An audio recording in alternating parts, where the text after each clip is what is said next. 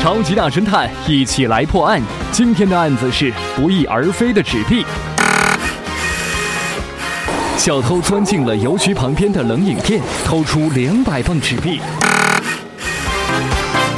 小偷是利用邮筒作案。